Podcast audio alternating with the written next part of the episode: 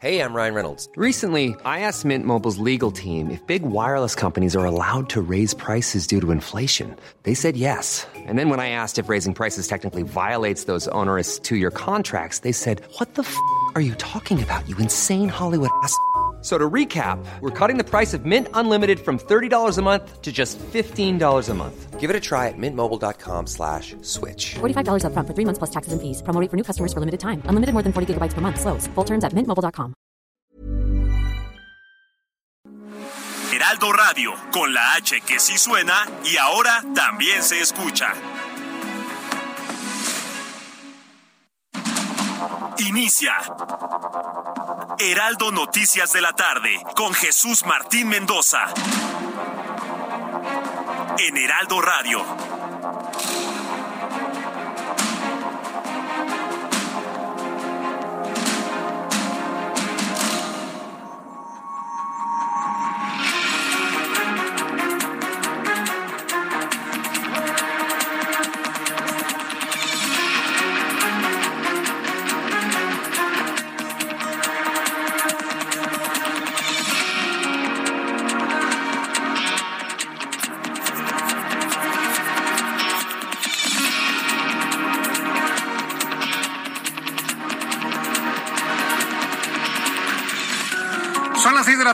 Punto, hora del centro de la República Mexicana. Bienvenidos, muy buenas tardes. Iniciamos el Heraldo Radio de este día, hoy 26 de julio del año 2022. Me da un enorme gusto saludarla a través de eh, la señal del Heraldo Radio en toda la República Mexicana. Así que le invito a que le suba el volumen a su radio, que le tengo la información más importante hasta este momento. Le saluda Jesús Martín Mendoza con dos horas de noticias. Quiero informarle que la Fiscalía General de Jalisco, la Fiscalía de Jalisco, informó que Luz Raquel adquirió un encendedor y dos botellas de alcohol el mismo día que presuntamente fue agredida, por lo que las autoridades estatales no descartan, fíjese, que Luz Raquel se echó ella solita el alcohol y se prendió fuego. ¿Cómo ve? Se suicidó Luz, Raquel. Es una burla, es una vergüenza lo que están informando. Creen que somos tontos, creen que somos retrasados mentales, la opinión pública. La fiscalía está diciendo que Luz Raquel se compró el alcohol, compró cerillos y ella solita se prendió fuego. ¿Cómo la ven? Yo le invito a que usted reaccione libremente a través de mis plataformas de comunicación YouTube, en el canal Jesús Martín MX y en Twitter, arroba Jesús Martín.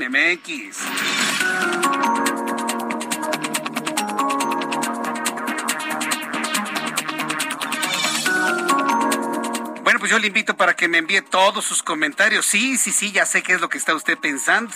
Ahora resulta que no, ¿no? Y eso, ¿sabe a qué abona?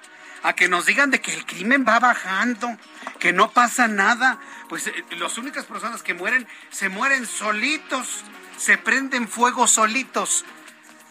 Mire, podrán decir lo que quieran, pero lo que más molesta en todo esto es que nos traten de, de- de- de retrasados mentales, de bobos. ¿Usted cree que se va a creer esa hipótesis? ¿Que alguien se, se suicide prendiéndose fuego? Por favor, de verdad, de verdad, ya, ya, ya, ya paren su tren de insulto a la opinión pública.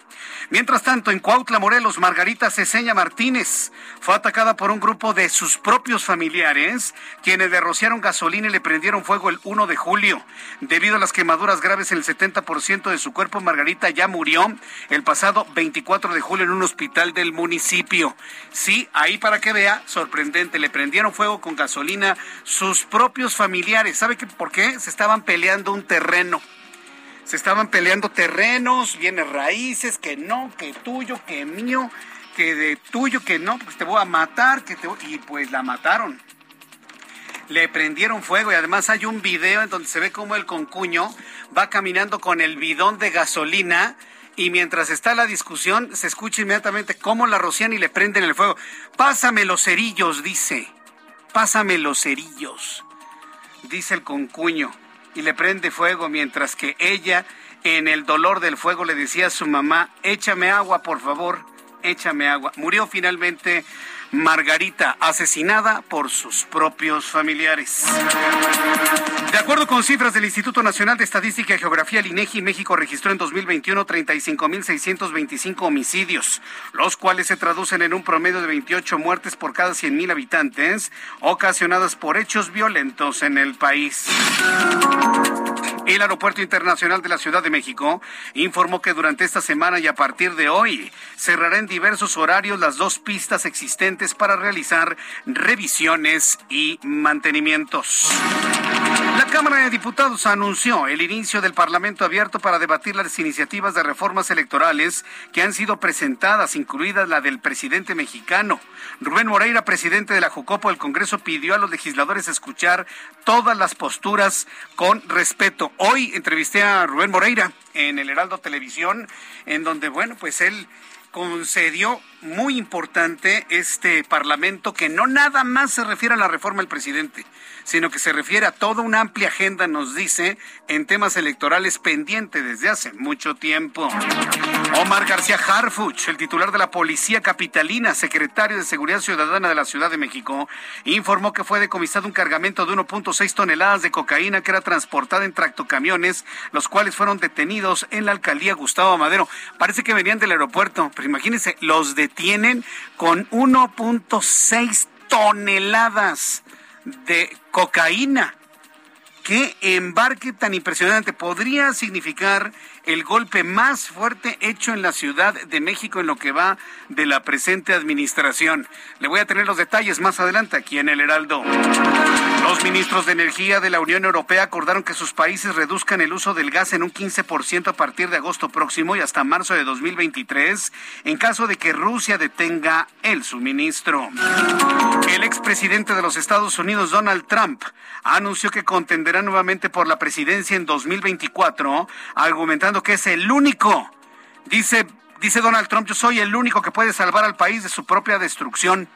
Culpó a Joe Biden por la violencia y la crisis que actualmente se vive en los Estados Unidos, en donde ya se contabilizan casi 400 tiroteos en lo que va del año. Vamos con nuestros compañeros reporteros urbanos, periodistas especializados en información de ciudad. Alan Rodríguez, me da mucho gusto saludarte. ¿En dónde te ubicamos? Muy buenas tardes. Jesús Martín, amigos, muy buenas tardes. Nos encontramos en estos momentos en la Avenida Juárez, muy cerca del cruce con Avenida Valderas y ya tenemos un corte a la circulación que afecta a todas las personas que se dirigen con rumbo hacia el eje central Lázaro Cárdenas. Como alternativa tenemos la calle Artículo 123 que en estos momentos está siendo habilitada para que todas las personas la utilicen para evitar esta situación que se está presenta, que se está presentando en Avenida Juárez frente al hemiciclo. Se trata de la acción global de Ayotzinapa al conmemorar 94 meses de la desaparición de los jóvenes están exigiendo la presentación con vida, castigo a los responsables y sobre todo la eh, extradición de Tomás de Cerón Lucio, quien es el director de la Agencia de Investigación Criminal y que está refugiado en Israel. Por lo pronto, el reporte que tenemos. Muchas gracias por la información, Alan Rodríguez. Continuamos al pendiente. Buenas tardes. Hasta luego, que te vaya muy bien. Bueno, pues ahí están eh, exigiendo avances en las investigaciones. Daniel Magaña, ¿en dónde te ubicamos a esta hora de la tarde? ¿Qué tal, Jesús Martín? Muy buenas tardes. Nos ubicamos en las inmediaciones de la colonia Espartaco sobre la zona de la avenida División del Norte. Para las personas que se incorporan hacia la zona de División del Norte en dirección hacia la zona de Xochimilco, ya sobre su prolongación División del Norte, encontramos eh, pues que va en aumento esta actividad vehicular, ya algunas complicaciones para cruzar la calzada del hueso, pero es prácticamente el único punto en el cual habrá de, de tener eh, la marcha, ya que a partir de aquí el avance es continuo en dirección también hacia la zona de Copa, el sentido opuesto para quien se traslada hacia la calle del Museo o bien un poco más adelante hacia la zona de Miguel Ángel de Quevedo. Aquí sí, bueno, pues encontramos bastante actividad vehicular, unos dos o tres cambios en la luz del semáforo de Miguel Ángel de Quevedo para poder continuar sobre división en dirección hacia la alberca olímpica. El reporte de Jesús Martín. Buenas tardes. Hasta luego. Gracias, Daniel, por la información. Muy buenas tardes. Javier Ruiz, ¿en dónde te ubicamos a esta hora de la tarde? Bienvenido, buenas tardes.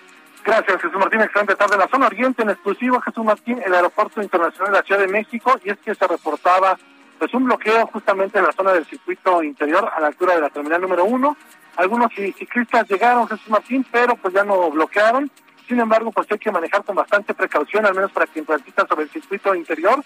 Una vez que se deja atrás la zona de la calzada General Ignacio Zaragoza, vamos a encontrar rezagos para quien desea llegar hacia los ejes 1 norte y el sentido opuesto, pues en general también ya con la carga habitual desde Congreso de la Unión, la circulación complicada para llegar a Zaragoza y más adelante hacia el viaducto Río de la Piedad y finalmente el eje 1 norte en su tramo fuerza aérea, ya con avance lento una vez que se deja atrás el circuito interior y para quien desea llegar hacia Rojo Gómez o más adelante para continuar hacia el municipio de Nezahualcóyotl. De momento, José Martín, ese es el reporte que tenemos. Bien, gracias por esta información, Javier Ruiz. Estamos atentos, hasta luego, buenas tardes. Ah, hasta luego, que te vaya muy bien, muy buenas tardes. Todos nuestros compañeros reporteros urbanos informando por dónde sí, por dónde no deben circular esta tarde aquí en el Heraldo Radio. Llegó una oferta muy fresca. Aprovecha que el pollo entero fresco está a 42.90 el kilo y la carne molida de res especial 80-20 a 88.90 el kilo. Sí, a solo 88.90 el kilo. Con Julio, lo regalado te llega. Solo en Soriana. A julio 27. Aplican restricciones. Válido en Hiper y Super. Bien, cuando el reloj ya marca las 6 de la tarde con 10 minutos, mucha atención, 6 de la tarde con 10 minutos, vamos a revisar lo que sucedía un día como hoy. Hoy es 26 de julio. ¿Qué ocurría en México, el mundo y la historia? Abraham Arreola. Amigos, bienvenidos. Esto es un día como hoy en la historia, 26 de julio. 1939, Washington denuncia el Tratado de Comercio con Japón. 1942 es hundido el barco mexicano Oaxaca por el submarino alemán U-171 frente a las costas de Corpus Christi. 1960, el vicepresidente Richard Nixon es designado candidato republicano a la presidencia. 1968, en México el gobierno envía a la policía y al ejército contra una manifestación de 50.000 estudiantes. Estamos entonces en el contexto del movimiento de 1968. 1999, el escritor mexicano Sergio Pitol gana el Premio de Literatura Iberoamericana y del Caribe, titulado Juan Rulfo. Amigos, esto fue un día como hoy en la historia. Muchas gracias. Muchas gracias a ti, Abraham Arreola, y agradecemos siempre el que nos eh, recuerdes lo importante en cuanto a las noticias del pasado. Muchísimas gracias, Abraham Arreola. Ya son las seis de la tarde, 12 minutos para que vaya revisando su trayecto a casa. Vamos a revisar las condiciones meteorológicas para las próximas horas. El Servicio Meteorológico Nacional, que depende de la Comisión Nacional del Agua, pues nos informa y nos previene que al ratito va a llover en la capital del país. Hay, hay, una condición como de nubosidad con algo de rayos solares a esta hora de la tarde, pero debe usted saber que tenemos ya una nueva tormenta tropical. Dice el meteorológico que observamos sobre la República Mexicana o en sus cercanías a la tormenta tropical Frank, la onda tropical número 16, el monzón mexicano y canales de baja presión. En general, el Servicio Meteorológico Nacional pronostica lluvias puntuales muy fuertes en zonas del noroeste, ojalá y de verdad llueve en el norte, occidente, sur y sureste del país dice que durante la noche y la madrugada de este miércoles, es decir, la noche de hoy martes y la madrugada del miércoles a partir de las 12 de la noche, la tormenta tropical Frank del Océano Pacífico se va a localizar al sur de las costas de Guerrero y Michoacán con desplazamiento hacia el oeste. La circulación de este sistema reforzará la probabilidad de lluvias en el occidente del país. Un canal de baja presión a lo largo de la Sierra Madre Occidental va a producir las tan ansiadas lluvias muy fuertes y descargas eléctricas. Observamos la onda tropical número 16, un canal de baja presión, el monzón mexicano, interacción con divergencia, un canal de baja presión, y pues la estrella meteorológica hasta este momento, la tormenta tropical Frank, que se localiza en el suroeste de las costas de Colima y Jalisco. Su circulación reforzará la probabilidad de lluvias en el occidente del país al tiempo que mantendrá su desplazamiento hacia el oeste. Estas son las condiciones atmosféricas, así que si sale tarde de su trabajo en el centro del país, hay que abrigarse muy bien porque nos va a caer un verdadero aguacero. Le doy a conocer el pronóstico del tiempo para las siguientes ciudades, amigos que nos escuchan como todas las tardes allá en Oaxaca, que están vestidos de fiesta, ahora que ayer empezó la Guelaguetza y durante toda esta semana, semana de fiesta. Llueve intenso en la ciudad de Oaxaca a esta hora de la tarde. Temperatura mínima 14 grados, máxima 28, en este momento 23. Amigos que nos escuchan en Cuernavaca, Morelos, mínima 14, máxima 28. 28 en este momento en Cuernavaca. Llueve fuerte en Mérida, Yucatán, mínima 23, máxima 33, 25 en este instante. Guadalajara, Jalisco, mínima 17, máxima 29, 26 en este momento. Acapulco, 29 grados en este momento con una mínima de 26 para el día de mañana. Y aquí en la capital de la República, el termómetro está en 25 grados. Una temperatura de confort muy buena, un poquito de calor en la ciudad. Temperatura mínima 13 grados y la máxima 27 grados Celsius.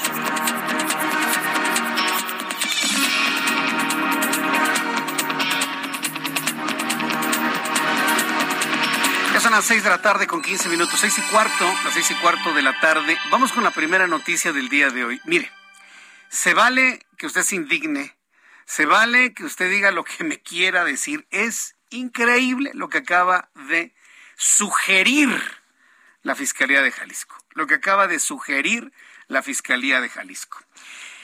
Estamos todos impactados, ¿no? Por el asesinato de la mamá de un niño autista.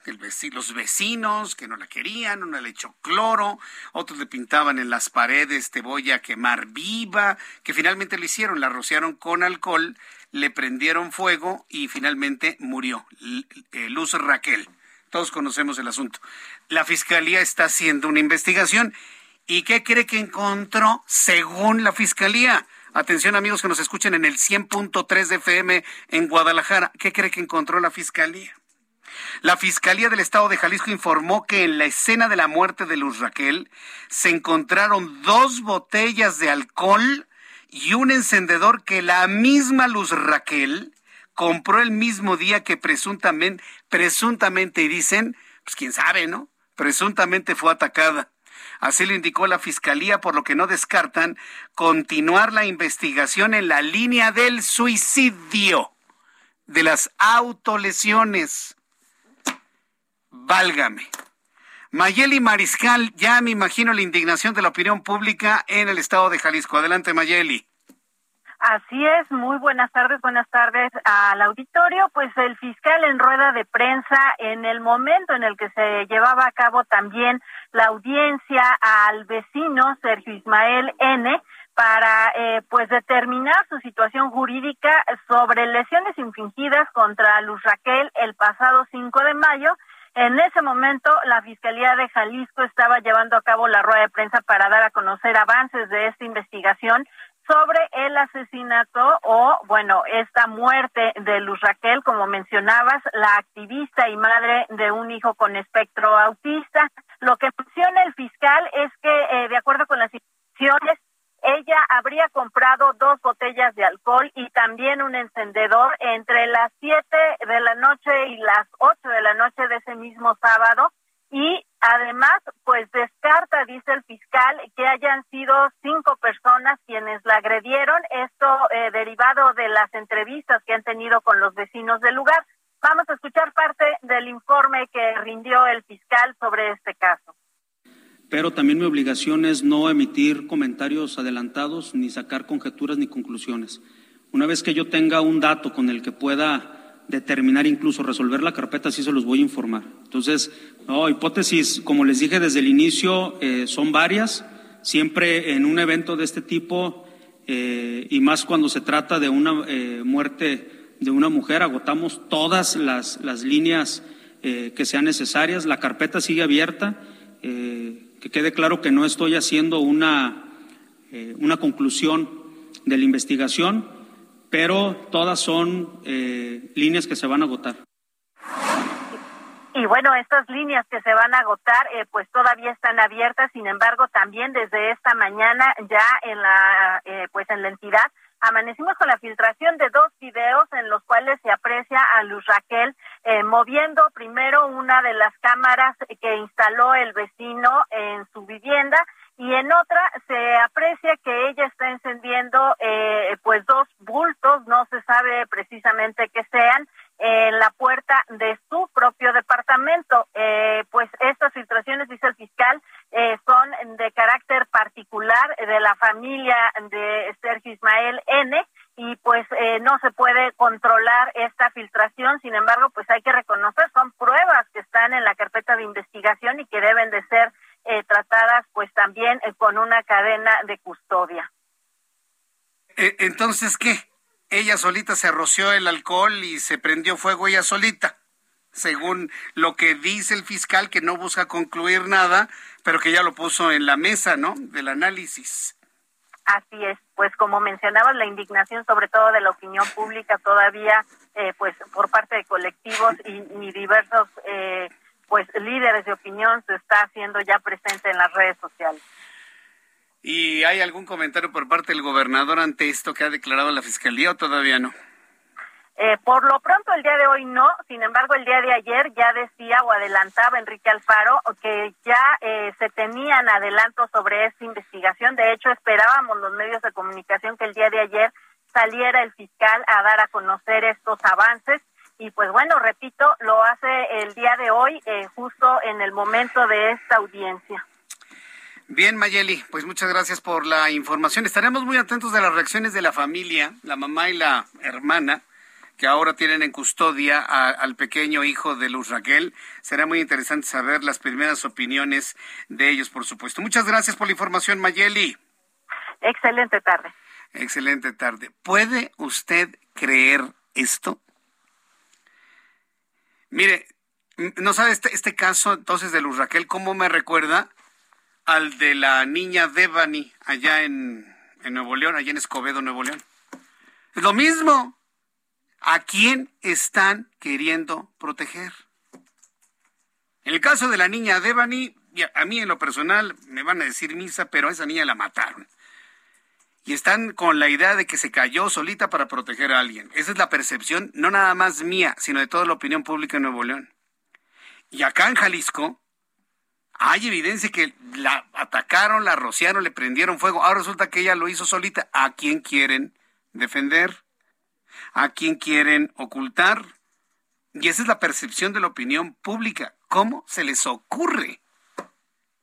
Aunque la evidencia sea esa, si compró dos botellas de alcohol, las puedo haber utilizado para lo que usted guste y mande, pero no con eso sugerir que ella se bañó en alcohol y solita se prendió fuego. No me vean con esos, por favor.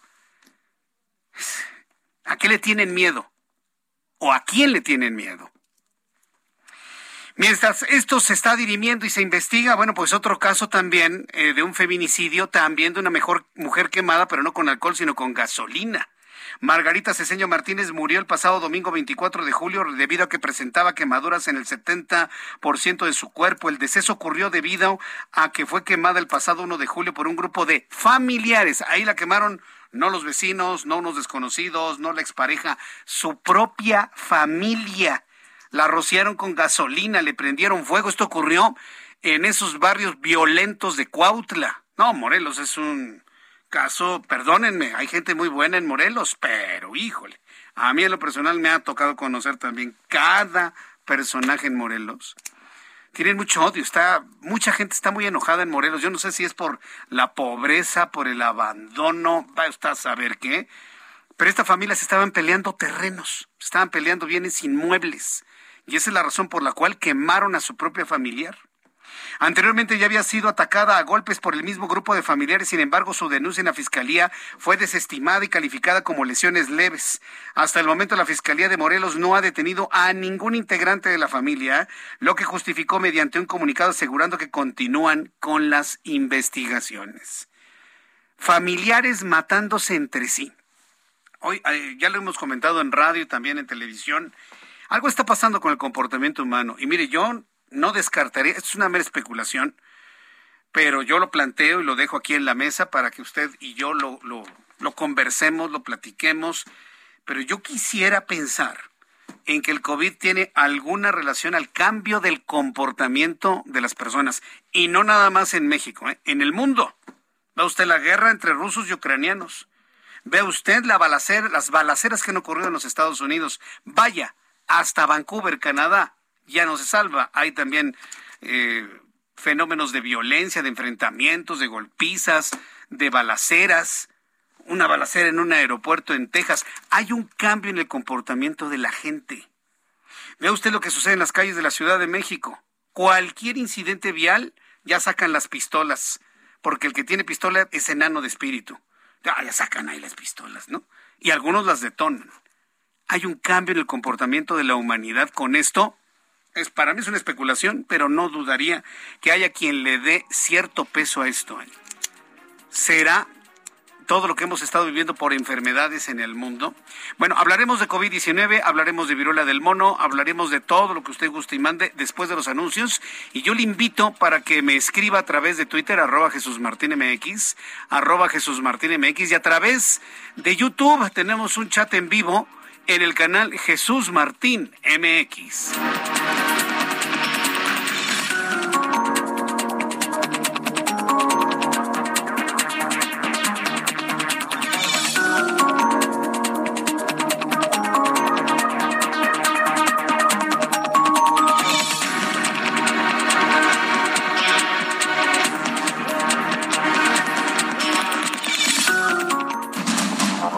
Las noticias de la tarde con Jesús Martín Mendoza. Regresamos. Heraldo Radio, con la H que sí suena y ahora también se escucha.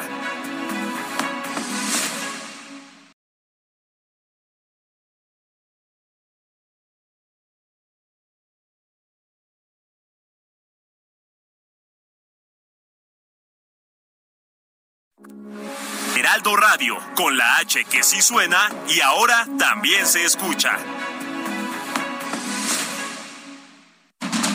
Continúa Heraldo Noticias de la tarde con Jesús Martín Mendoza.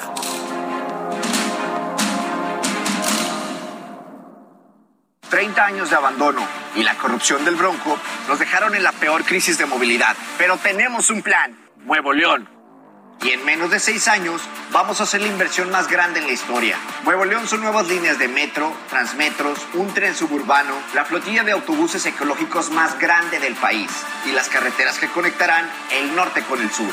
Esta es la movilidad que siempre debimos tener. Este es el nuevo Nuevo León. El gobierno del nuevo Nuevo León. Emprendedores, consultores, proveedores e inversionistas, todos reunidos este 2 y 3 de septiembre en Expo Franquicias Guadalajara, las franquicias más exitosas del mercado en una sola sede. Regístrate en www.expofranquiciasguadalajara.com y vive la experiencia. Hashtag Expo Franquicias Guadalajara 2022. Conferencias y más al registrarse. La batalla entre la comida saludable y la chatarra. Oye, mi amiga, vente conmigo. Si tienes antojo, yo te voy a llenar. Claro que te llena. ¿Pero de qué? Pura chatarra te vas a meter. Pero mira mis colores, estoy llena de sabores. ¡Qué cínico! Eres puro químico. Mejor una botana bien natural. Pura vitamina que te nutre de verdad. Dame un momento, mira quién llegó. Solo un instante y te lleno de sabor. Comida industrial con sabor artificial. Come de más y la pagarás. ¿Ya previste? ¡Ya hiciste! Gobierno de México. ¡Julio, Julio! Están tocando a la puerta. ¿Quién llegó? Lo que llegó es el ahorro. 30% de descuento en enseres, hornos de microondas, ventilación y accesorios eléctricos. Y además, 2x1 en toda la cristalería. Sí, 2x1. Con Julio, lo regalado te llega. Solo en Soriana. A julio 28. Aplica restricciones.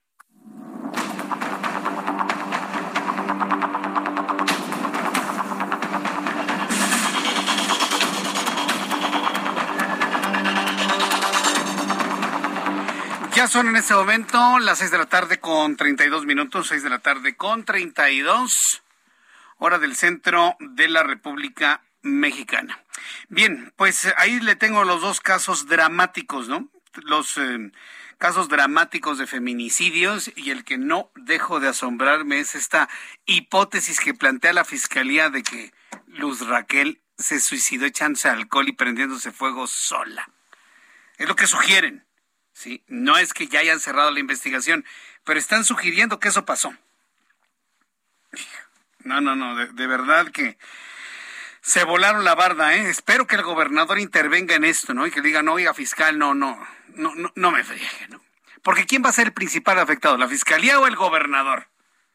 Yo creo que una versión como esta, a quien más afecta es al gobernador Alfaro. Debería inmediatamente intervenir en esa hipótesis que está dando a conocer la Fiscalía, a menos que eso es lo que busque la Fiscalía, ¿verdad? Perjudicar la imagen de Enrique Alfaro y su gobierno. Ojalá intervenga rápidamente en eso, por supuesto. Bien, en otras noticias, hoy el presidente mexicano Andrés Manuel López Obrador dijo que se debe actuar bajo el principio de democracia dentro del partido Movimiento de Regeneración Nacional, en el principio de democracia, en las elecciones para elegir a candidato que contenderá en las urnas para 2024. Declaraciones que el presidente dio como respuesta a reclamos de morenistas simpatizantes de Marcelo Ebrard pidiendo piso parejo para los posibles candidatos. A ver, ¿no se habrá mordido la lengua el presidente?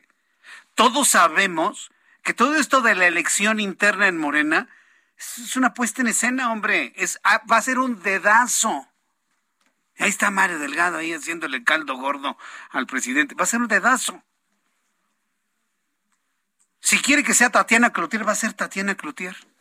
Si quiere que sea Gatel, va a ser Gatel. Si quiere que sea Claudia Sheinbaum, va a ser Claudia Sheinbaum. Si quiere que sea Dan Augusto López, que va a ser Dan Augusto López, porque es el único integrante de Morena que garantiza ser copia fiel, copia calca de lo que es él, él va a ser Adán Augusto. ¿Ya para qué perdemos tanto tiempo? Si él quiere que sea Marcelo Ebrard, el dedazo va a ser de él. Pero ahí estamos todos, hasta nosotros también autoengañándonos de que ay, va a haber democracia y van a elegir por el voto libre al candidato. No, hombre, es una decisión inclusive ya tomada por el presidente. Vamos con Iván Saldaña, reportero del Heraldo de México, quien nos informa lo que hoy se comprometió el presidente mexicano en su conferencia matutina. Adelante, Iván. Buenas tardes, Jesús Martín, y también al auditorio. Sí, básicamente fue en respuesta a los reclamos de morenistas cuando el presidente López Obrador pues afirmó que hay piso parejo para todos los aspirantes a la candidatura presidencial de Morena de 2024 y el método es la encuesta. De hecho dijo Jesús Martín que cuando se habla de que no hay piso parejo, eso es un menosprecio a la gente porque nadie se deja manipular mm, y que no se tome como excusa y cuestionó, lanzó la pregunta, ¿cómo no va a haber piso parejo si va a ser el pueblo el que va a decidir? Lo dijo durante pues su conferencia mañanera de este del día de hoy en Palacio Nacional. Ahí este posicionamiento pues se da eh, pues al ser cuestionado sobre la exigencia a la dirigencia nacional de Morena que lanzó el nuevo Frente Progresista por la Unidad y piso parejo, así se llama, encabezado por la senadora Malú Mitcher. El mandatario eh, pues eh, los exhortó a ellos a que tengan confianza de que no hay dados cargados, no hay cartas marcadas desde Palacio Nacional. Pero escuchemos cómo lo dijo esta mañana el presidente López Obrador. Porque fue tanta la subcultura antidemocrática que todavía en nuestro movimiento están esperando una señal. ¿Me das oportunidad de hablar de esto? No va a haber señal. La señal la va a dar la gente. Y es muy sencillo. Eh, en el caso de los candidatos a la presidencia, encuesta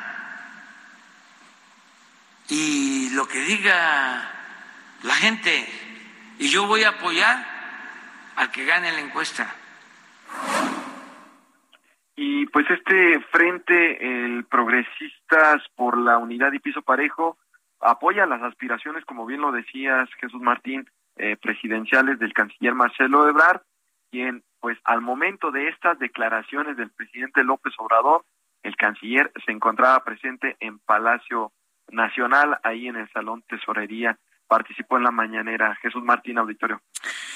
Muchas gracias por esta información, Iván Saldaña. Buenas tardes. Hasta luego, que te vea muy bien, muy buenas tardes. Dice lo que diga la gente, pero si a la gente le, diga, le dicen, vota por fulano, por sutana, pues ¿qué es lo que va a decir la gente? Lo que mande decir, ya sabe usted quién. Es un, es un juego ahí muy, ya sabe cómo es. Por favor, no seamos ingenuos. No seamos ingenuos, vuelvo a lo mismo, no seamos ingenuos. La decisión ya está tomada, puede haber un cambio en el camino, sí, sin duda, pero eso de que va a ser muy democrático este asunto, mire, es para cumplir un precepto electoral interno, nada más. Pero la decisión ya la tiene tomada el presidente de la República. Y si la cambia, la va a cambiar, pero va a ser su decisión, no hay más. ¿Sabe quién, de alguna manera, ha expresado su apoyo a Marcelo Ebrard si no hay piso parejo? Nada más y nada menos que Ricardo Monreal. Ya se están empezando a juntar, ya se están empezando a unir unos con unos, otros con otros. Por lo pronto, pues sí, a mí me parece lógico ver una cargada en torno a Marcelo Ebrard Casaubón, eh, en donde, bueno, pueda sumarse inclusive el propio Ricardo Monreal y seguramente otros morenistas van a empezar a, sumarse, unos a Claudia Sheinbaum, otros a Marcelo Ebrard, otros a Ricardo Monreal. Hasta ahorita no he, visto, no he visto mucha cargada hacia Adán Augusto López, que desde mi punto de vista es la elección del presidente mexicano. Entonces, bueno, pues vamos a ver qué fue lo que dijo finalmente ¿Qué fue lo que dijo finalmente eh, Ricardo Monreal? Vamos con mi compañero Misael Zavala, reportero del Heraldo Media Group, quien nos informa. Adelante, Misael, gusto en saludarte. Jesús Martín, buena tarde, buena tarde al auditorio. Efectivamente, pues hoy el senador morenista Ricardo Monreal respaldó al canciller Marcelo Ebrard Casaubón al pedir reglas claras para definir al candidato presidencial de Morena rumbo al 2024. También afirmó que eh, pues los gobiernos estatales empujan una, una cargada política con uso de recursos públicos en favor de algunos aspirantes presidenciales de Morena, denominados como las cocholatas, lo cual para el senador morenista hace más complicado el camino para la candidatura presidencial. Eh, ¿Qué te parece, Jesús Martín? Si vamos a escuchar cómo lo dijo Ricardo Monreal. Me sumo a la propuesta del canciller que se fijen reglas claras. Él tiene razón. No, a la encuesta no. No, yo me inclino más por mecanismos democráticos. Aunque ya varió, porque la propuesta de él es, tiene una modalidad. Ya no acepta, aunque no lo dice así, pero no acepta la encuesta del partido. Y es un avance de lo que yo he venido insistiendo. Y él dice que sea una encuesta similar a la del 2011 con tres encuestadoras, con interrogantes o algunas preguntas. Es una modalidad. Yo prefiero la elección primaria o una consulta a la base militante y simpatizante de Morena. Jesús Martín Ricardo Monreal pues sostuvo que hoy mismo platicó con algunos morenistas de Guerrero y le contaron que pues nos están empujando a ir con una sola candidata haciendo referencia a Claudia Sheinbaum, es decir, desde el gobierno guerrerense pues están impulsando a la jefa de gobierno para eh, pues la candidatura presidencial del 2024 y en ese sentido pues Monreal eh, lanzó tres peticiones claras a eh, la dirigencia nacional de Morena que haya tiempos, medios y recursos del mismo nivel que deben ser proporcionados en su momento por Morena y sus prerrogativas a todos y cada uno de los aspirantes presidenciales que compitan por la candidatura para el 2024 el senador morenista pidió recursos y también pues que nadie eh, haga uso de recursos públicos, tanto de los estados como de los municipios o también del gobierno federal para que pues haya un piso parejo. Jesús Martín, hasta aquí la información. Bien, entonces ya sumándose a la petición de Marcelo Ebrard, Ricardo Monreal del piso parejo, estaremos atentos de más reacciones de, de ese lado del Movimiento de Regeneración Nacional. Muchas gracias, Misael. Gracias, Jesús Martín. Buena tarde. Hasta luego, que te vaya muy bien. pues ahí están juntándose ya unos con unos, otros con otros. Y se va a poner bueno esto, ¿eh? Y eso de que el presidente va a apoyar al que gane eh, eh, la encuesta de lo que diga la gente. Perdón, ¿escuchó usted a Ricardo Monreal? No, no, por favor, la encuesta. La desestimó por completo. La desestimó por completo. Simplemente no, no, no la ve seria. Muchos no la vemos así. ¿Sabe quién debería estar sumamente preocupado por todo esto? La oposición el PAN, el PRI, el PRD y Movimiento Ciudadano también. Porque mientras todo en los medios de comunicación, todo en la opinión pública está centrado al análisis de quién va a ser el candidato de Morena, con el argumento de que están esperando los tiempos electorales, mire, la oposición no dice ni esta boca es mía.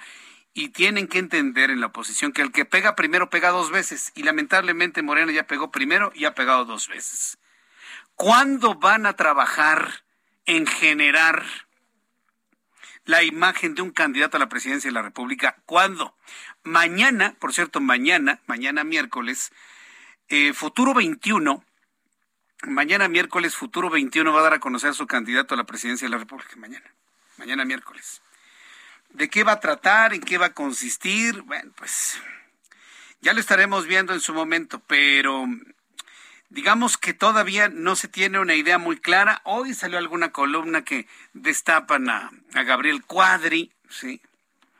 Para esa posición de futuro 21. El, asunto es que se va a ir atomizando todo esto, va a haber candidatos de chile de dulce y de manteca, y pues la gente no va a saber ni, a dónde mirar. Ese va a ser el enorme, el enorme problema. Pero bueno, ya en su momento lo iremos viendo. Cuando son las seis de la tarde con 44 minutos hora del centro de la República Mexicana,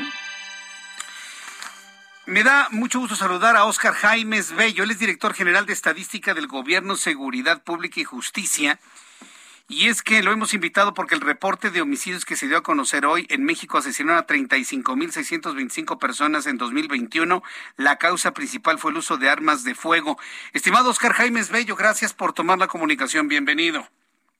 Muchas gracias a ti, eh, Jesús Martín. Me da gusto saludarte de parte del INEGI. Gracias. Es, es muy, es muy, es mucho. 35.625 muertos en, este periodo de tiempo. ¿Ustedes cómo lo están viendo en comparación con los datos duros que tienen? Gracias, Jesús Martín. Estos son, son datos preliminares de las estadísticas de defunciones por homicidio que recolecta el INEGI a través de los certificados de defunción. Eh, entonces, esto es un, un, esfuerzo que se realiza no solamente por el INEGI, también la Secretaría de Salud recolecta estos certificados de defunción y así se integra una estadística nacional. Esta, esta cifra de 35.625 homicidios representa una disminución de 3.1% respecto a la cifra definitiva de 2020, que fueron 36.773 homicidios. Esto, eh, bueno, también mencionar que eh, hubo una, una, disminución, principalmente fue lo que dio pie a, la disminución a nivel nacional, en las defunciones por homicidio de hombres, 3.5% menos, mientras que el de las mujeres tuvo un aumento de cerca de 1%. En tasa, esto para hacerlo relativo, eh, a la población tenemos una tasa de 28 homicidios por cada 100.000 habitantes en 2021, mientras que en 2020 fue de 2000, en 2020 fue de 29 por cada 100 mil, aunque no solamente en 2020, esa tasa se mantuvo en 2019, 2018 también 29 por cada 100 mil, y ahora eh, es de 28 por cada 100 mil habitantes en 2021, Jesús Martín. Ahora, eh, ¿esto qué nos indica, doctor Jaimes Bello, en cuanto a tendencia de, violencia en nuestro país? ¿Hacia dónde nos dirigimos? Es decir, ¿qué nos indican estos datos? Bueno, a lo largo de la serie que se encuentra disponible en las estadísticas de defunciones por homicidio desde 1990, eh, pues en, el 90 había una tasa de 17 y, y fue descendiendo a partir de 1993 18 en el 93 y fue descendiendo hasta llegar a 8 por cada 100.000 habitantes en 2007. En 2008 empieza el incremento hasta 24 por cada 100.000 habitantes en 2011, después disminuye de nuevo a 17 por cada 100.000 en 2014 y en 2016 em, comienza a ascender de nuevo 20 después 26 por cada 100.000 en 2017 y como ya lo habíamos referido, de 2018 a 2020 en 2000 se mantuvo en 29 por cada 100.000 habitantes y ahora 28. Esa es la tendencia que se ha tenido durante los últimos años, Jesús Martín. Ahora, eh, este, estos, eh, estos homicidios, ¿qué, ¿qué, nos indica este, este dato? Sobre todo porque hay un debate enorme sobre si va a la alza, si va a la baja, que si hay más homicidios, si hay menos homicidios. Hay un enorme debate si es que hay más o menos o menos denuncias por el miedo a las represalias. Es decir, ¿cómo, cómo debemos entender esto? Porque hay un enorme debate. Periodísticamente tenemos la impresión de que todo esto va a la alza pero pues la autoridad federal insiste en que va a la baja, ¿no? Y hemos visto ejemplos tan terribles de tratar de convencernos que 122 mil muertos son menos que 120 mil en los seis años de Felipe Calderón, cosas por el estilo, ¿no? Se juega mucho con los datos. ¿Ustedes cómo lo ven? Sí, bueno, esta fuente eh, no es de las carpetas de investigación, no es del sistema de justicia penal, no es de las procuradurías. Estas son a partir de los certificados de función que se recolectan, como mencionaba, a partir de los EMEFOS, de los eh, registros civiles. Entonces es así como se, se integra esta estadística y se utiliza un sistema para codificarlo a partir de una clasificación internacional de la OMS, de la Organización Mundial de la Salud, la clasificación internacional para, eh, para las enfermedades y, las, y los problemas relacionados con la salud. Entonces, esta es otra fuente y con esta fuente, eh, pues lo que sí se observa en el último año, 2021, la estadística anual preliminar, es que hubo una disminución de 1.148 homicidios, 3.1% menos.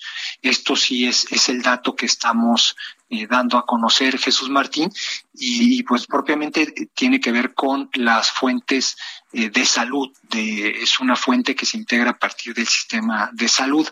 En cuanto a las entidades federativas, creo que ahí es importante también para contextualizar. Guanajuato, pues concentra el 12% de los homicidios a nivel nacional, después está Baja California con 9%, el Estado de México 9%, Chihuahua 8%, Michoacán cerca del 8% y Jalisco 6%. En tasa, porque pues hay que ponerlo en cuestión de tasa, por cada 100 mil habitantes, Zacatecas en 2021 tiene la mayor tasa, con 109 por cada 100 mil habitantes. Eh, después está California con 86 homicidios por cada 100.000 habitantes, Colima 82, Chihuahua 73, Sonora y Guanajuato con 70 homicidios por cada 100.000 habitantes. Jesús Martín. Hubo 14 entidades que tuvieron un incremento y hubo 18 que tuvieron una disminución. Eh, las entidades que pues contribuyeron en mayor medida a la disminución fueron Guanajuato, que tuvo una una disminución de 19%, pasó de 5.370 a 4.333 homicidios. Y Chihuahua, que de 3.468 en 2020 pasó a 2.743 homicidios, 725 menos, mientras que las entidades que tuvieron un mayor incremento fueron Zacatecas, que tuvo eh, pasó de 1.244 en 2020 a 1.776 defunciones por homicidio en 2021, 532 más. Y Sonora, de 1.582 a 2.088, 506 defunciones por homicidio adicionales. Bien, pues eh, doctor Jaime Bello, yo le agradezco mucho el que me haya tomado la comunicación. Es valiosísimo toda la información que genera el INEGI y, y, nosotros siempre estaremos en comunicación con ustedes para que el público conozca datos duros, números negros, datos confirmables y pues le agradezco mucho que me haya tomado esta comunicación. Muchas gracias, doctor. Muchas gracias a, ti, Jesús Martín. Esta información está disponible en la página del INEGI. Del INEGI. Muy bien, entramos al INEGI. Gracias. Es el doctor Oscar Jaimes Bello, director general de Estadísticas de Gobierno, Seguridad Pública y Justicia del Instituto Nacional de Estadística y Geografía. Son las seis con cincuenta y uno, las seis de la tarde con cincuenta y un minutos, hora del centro de la República Mexicana. Quiero informarle que la señora Laida Sansores, quien es la gobernadora constitucional de Campeche, impugnó la resolución judicial que le ordena no difundir más audios del líder nacional del PRI, Alejandro Moreno. Eh, en los cuales lo relacionan presuntamente con delitos y actividades irregulares.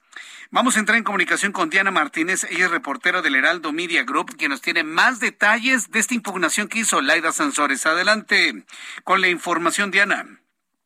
Así es, Jesús Martín, te saludo con gusto. Laida Sansores, gobernadora de Campeche, impugnó la orden de un juez federal que le impide difundir audios en contra del líder nacional del PRI, Alejandro Moreno.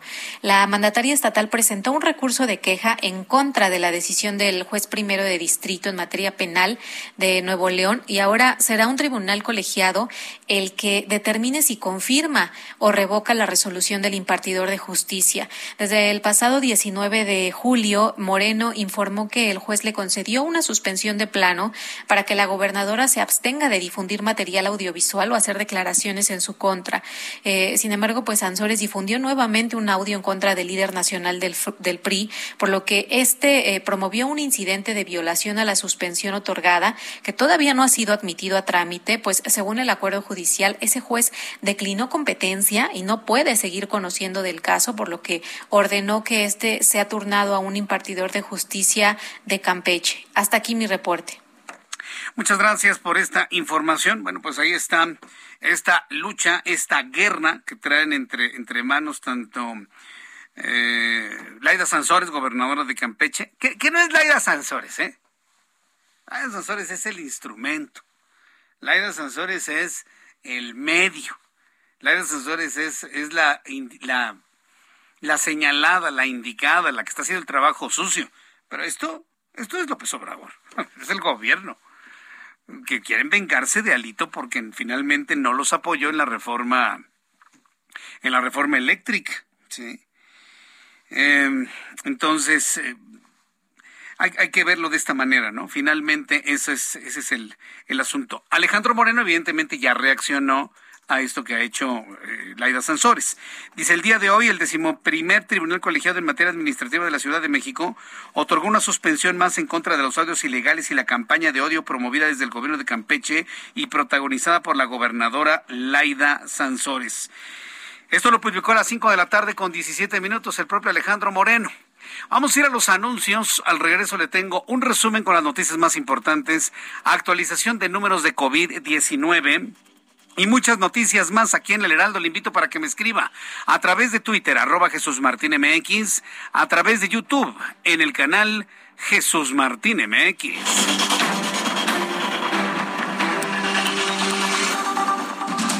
Escucha las noticias de la tarde con Jesús Martín Mendoza. Regresamos.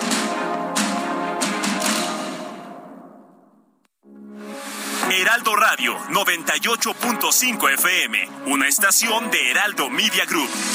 Transmitiendo desde Avenida Insurgente Sur 1271, Torre Carrachi, con 100.000 watts de potencia radiada. Heraldo Radio, la H que sí suena y ahora también se escucha.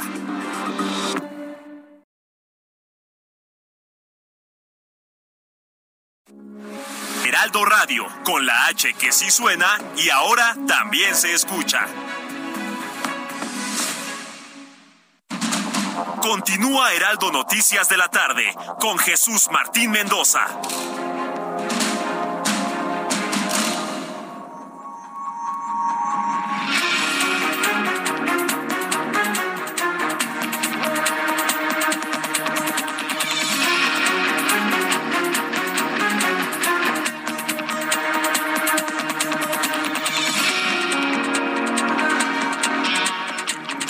En punto, hora del centro de la República Mexicana.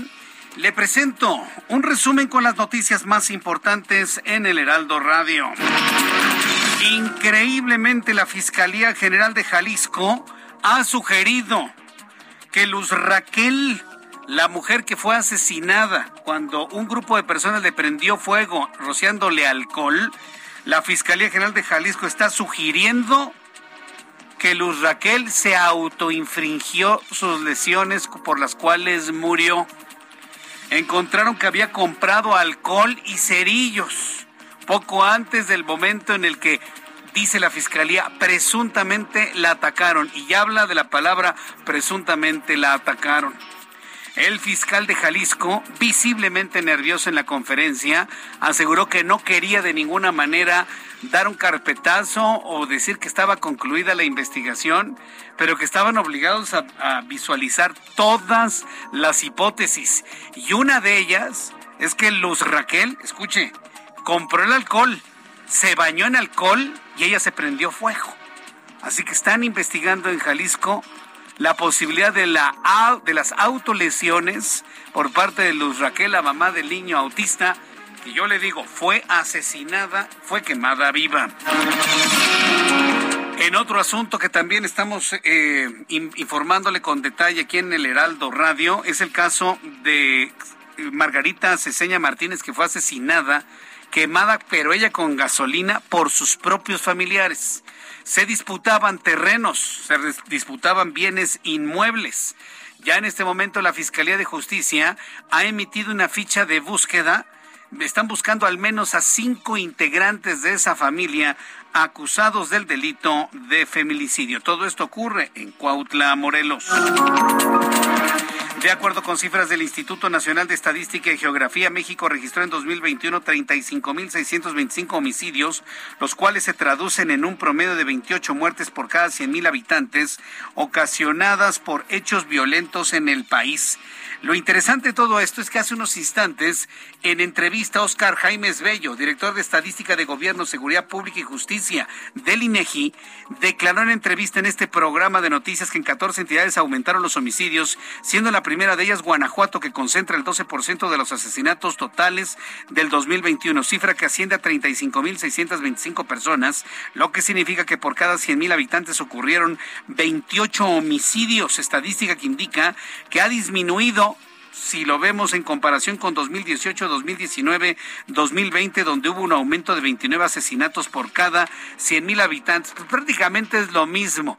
Pero lo interesante que nos dijo nuestro invitado del INEGI es que se basaron en los resultados de las actas de defunción. Aquí no hay que si datos de un ministerio público. No, no, no, no. Con las actas de defunción han llegado a esta conclusión tenemos una tasa de 28 homicidios por cada 100.000 habitantes en 2021, mientras que en 2020 fue de 2000, en 2020 fue de 29 por cada 100.000, aunque no solamente en 2020, esa tasa se mantuvo en 2019, 2018 también 29 por cada 100.000 y ahora eh, es de 28 por cada 100.000 habitantes en 2021. Guanajuato pues concentra el 12% de los homicidios a nivel nacional, después está Baja California con 9%, el Estado de México 9%, Chihuahua 8%, Michoacán cerca del 8% y Jalisco 6%. En tasa, Zacatecas en 2021 tiene la mayor tasa con 109 por cada 100 mil habitantes. Esto fue lo que nos informó nuestro invitado el día de hoy, el doctor Oscar Jaimes Bello del INEGI. Además, de informo que la Secretaría de Salud informó que en las últimas 24 horas se registraron 152 muertes a consecuencia de COVID-19 de nuestro país, cifra máxima de defunciones durante esta quinta ola. Los contagios nuevos contabilizados en el último día fueron 30.497. El total de casos activos estimados es de 190.962. ¿Qué indica esta cifra? Que afortunadamente ha empezado un ligero descenso en la velocidad de contagios, afortunadamente, sobre todo porque ya no estamos hablando de los 230 mil activos, estamos hablando de 190 mil activos, que siguen siendo muchísimos, por supuesto. Un becario fue denunciado ante el Ministerio Público por abuso sexual contra seis niñas de un preescolar en Silao, Guanajuato. De acuerdo con las madres de las víctimas, el becario fue asignado a las autoridades educativas como encargado del preescolar de la comunidad Camino Real. Una madre de, la de familia denunció que hace poco, más de un mes, su pequeña hija de cinco años, invadida por las lágrimas y el temor, le contó que Ernesto, el maestro, le había tocado sus partes íntimas. Ciudad Hidalgo, Michoacán, fue desmantelado un campamento adjudicado al cartel Jalisco Nueva Generación en donde detuvo a 37 personas. En el operativo realizado por elementos de instituciones federales y estatales aseguraron 35 armas largas de diferentes calibres, un lanzagranadas, cargadores, cartuchos diversos, equipo táctico y también un vehículo. El ministro, el Ministerio de Colombia elevó este martes su nivel de alerta de riesgo por la viruela del mono de moderado a alto. La medida implica que los contagios del virus pueden darse a nivel local y no únicamente a raíz de la circulación internacional. Recuerde que la viruela del mono se transmite por contacto directo, íntimo, constante con las secreciones humanas entre dos personas. La Casa Blanca emitió un mensaje donde asegura que la economía estadounidense está plagada de inflación y sufre las consecuencias de la guerra de Rusia en Ucrania, pero no está en recesión, aclara la Casa Blanca. Johannes Bach o Bach Ministro de Sanidad de Austria anunció la cancelación del aislamiento obligado para personas que resulten positivas a COVID-19 pero sean asintomáticos o tengan síntomas leves. La única restricción que tendrán estos pacientes es que no podrán entrar a hospitales, centros de discapacitados o de personas de la tercera edad. El gobierno de Rusia anunció que se retirará de la Estación Espacial Internacional durante 2024 porque va a construir una nueva estación orbital este era uno de los proyectos que Rusia mantenía en colaboración con el gobierno de los Estados Unidos y ante las condiciones políticas, bueno, pues Rusia tiene que abandonar la parte estadounidense de la Estación Espacial Internacional, sí, como de película. Pero pues sí, eso es lo que finalmente está ocurriendo el día de hoy. Anuncia Rusia que se va de la Estación Espacial Internacional. Ya le adelantaba en este resumen de noticias que la Fiscalía está buscando a los asesinos de Margarita Ceseña, sus propios familiares. La Fiscalía de Morelos ha girado órdenes de aprehensión y ha emitido una ficha de búsqueda en contra de María de la Cruz L., una mujer de nombre Natalie, un individuo de nombre Leobardo y uno que se llama Primitivo. Este de nombre Primitivo, este sujeto de nombre Primitivo, es el que vemos en el video que va con el bidón de gasolina y se lo arroja a Margarita y luego le prende fuego. Más hoy en el video que está pidiendo cerillos. Hácenme los cerillos. Este sujeto de nombre primitivo es el que le arroja la gasolina a Margarita Ceseña, hoy fallecida. Así que bueno, pues estaremos eh, muy atentos de, de, todo ello. Además, vinculan a proceso a Sergio Ismael N por delitos contra la dignidad de las personas y lesiones en contra de Luz Raquel Padilla. Esto en el caso que nos ocupa en el estado de Jalisco, en donde la Fiscalía de una manera sorprendente sugiere que Luz Raquel pudo haberse autoinfringido las lesiones con alcohol. Son las noticias en resumen. Le invito para que siga con nosotros. Le saluda Jesús Martín Mendoza. Continuamos con toda la información aquí en el Heraldo. Un enorme gusto saludarle a todos nuestros amigos que nos escuchan a partir de este momento. Vamos con nuestros compañeros reporteros urbanos, periodistas especializados en información de ciudad. Alan Rodríguez, gusto en saludarte. Buenas tardes. Jesús Martín, amigos, muy buenas tardes. Tenemos el reporte de vialidad para todos nuestros amigos que se desplazan sobre la avenida de los insurgentes. Ya presenta asentamientos desde el cruce con Paseo de la Reforma hasta la zona del eje 1 norte, la avenida Buenavista, y en su continuación los asentamientos persisten hasta la zona de Indios Verdes y la salida hacia el municipio de Catepec, Estado de México. En el sentido contrario, con buen avance desde el circuito interior hasta la zona del eje 1 norte y en este punto comienzan los asentamientos hasta la zona de Antonio Caso. Por lo pronto, el reporte que tenemos, continuamos al pendiente. Muchas gracias por la información, Alan Rodríguez. Estamos atentos. Buenas tardes. Hasta luego, muy buenas tardes. Vamos con mi compañero Daniel Magaña, quien nos tiene más información. Adelante, Daniel. ¿Qué tal, Jesús Martín? Eh, bueno, pues ya una tarde muy nublada, para un sin lluvia para las personas que utilizan la zona pues de Miguel Ángel de Quevedo para trasladarse hacia su continuación hacia la zona oriente, la zona de la calzada tasqueña. Carga vehicular, lo que sí hay que tener también cuidado, muchas personas ingresan hacia la central de autobuses del sur y pues también hacia la estación del metro, así que hay que tener cuidado en este punto. Circulación lenta que se extiende hasta la incorporación hacia la zona de Miramontes, este es el punto pues más eh, complicado ya para continuar sobre la zona de la calzada tasqueña en dirección hacia el eje 3, hacia el eje 2 oriente, con un mejor avance incluso para las personas que se trasladan hacia la zona de Minerva. El eh, reporte de Jesús Martín. Muy buenas tardes. Muy buenas tardes. Gracias por la información, Daniel Magaña. Javier Ruiz, gusto en saludarte. ¿En dónde te encuentras, Javier? Me gusta, tío Jesús Martín, en la zona oriente todavía, específicamente en la calzada General Ignacio Zaragoza, donde ya encontramos problemas viales, al menos para quien transita de la zona de la avenida Canal de Red Churubusco, y esto en dirección hacia Periférico, bien para continuar hacia los puentes de la Concordia, pues el avance ya prácticamente complicado, Jesús Martín, tanto en carriles laterales como en centrales. Hay que salir con anticipación. La avenida Javier Rojo Gómez, también ya con carga vehicular, al menos para quien se desplaza a la zona de Plaza Oriente, esto en dirección hacia los ejes 5 y 6 sur, más adelante también estamos llegando a la incorporación con la calzada Ermita Iztapalapa. De momento, Jesús Martín, el reporte que tenemos. Muchas gracias por esta información, Javier. Estamos atentos, hasta luego, buenas tardes. hasta luego, muy buenas tardes. Son las siete con once, las siete con doce minutos ya hora del centro de la República Mexicana. A través de nuestra plataforma de YouTube, canal Jesús Martín MX, le estoy presentando la ficha roja el fichaje de los cuatro sujetos que están siendo buscados como presuntos responsables del delito de feminicidio. María de la Cruz N, Natalie N, Leobardo N, Primitivo N, este último sujeto ahí con el bidón, ese fue el que roció a Margarita con gasolina y luego la mató prendiéndole fuego. Ahí están los rostros de los cuatro sujetos, claro, sin rayita en los ojos. Sí, porque me van a decir, no, pues es que sus derechos humanos. Son seres humanos, Jesús Martín, ¿qué te pasa? Hay que ubicarlos. Ahí está pidiendo la fiscalía que si usted ha visto alguno de estos cuatro sujetos, atención amigos que nos escuchan en Cuautla, en las inmediaciones de Cuautla, bueno, pues inmediatamente los denuncien al 911 o a través de fiscalía.feminicidios arroba fiscaliamorelos.gov.mx. Aclara la fiscalía en esta ficha de se buscan que se presumen inocentes mientras no se declare su responsabilidad por autoridad judicial y el todo el articulado necesario, claro, para no violentar el debido proceso, ¿no? Todos son inocentes hasta que se demuestre lo contrario, pero la evidencia ya demuestra que sí son culpables estos cuatro sujetos por andarse peleando terrenos o bienes inmuebles y matar a su propia familiar. Ahí está, usted lo puede ver, está en, em, en la Fiscalía de Morelos, en el Twitter de la Fiscalía de Morelos. Ya lo he retuiteado, lo puede ver en mi cuenta de Twitter, arroba Jesús Martín MX, para que todos participemos en la búsqueda de alguno de estos cuatro sujetos.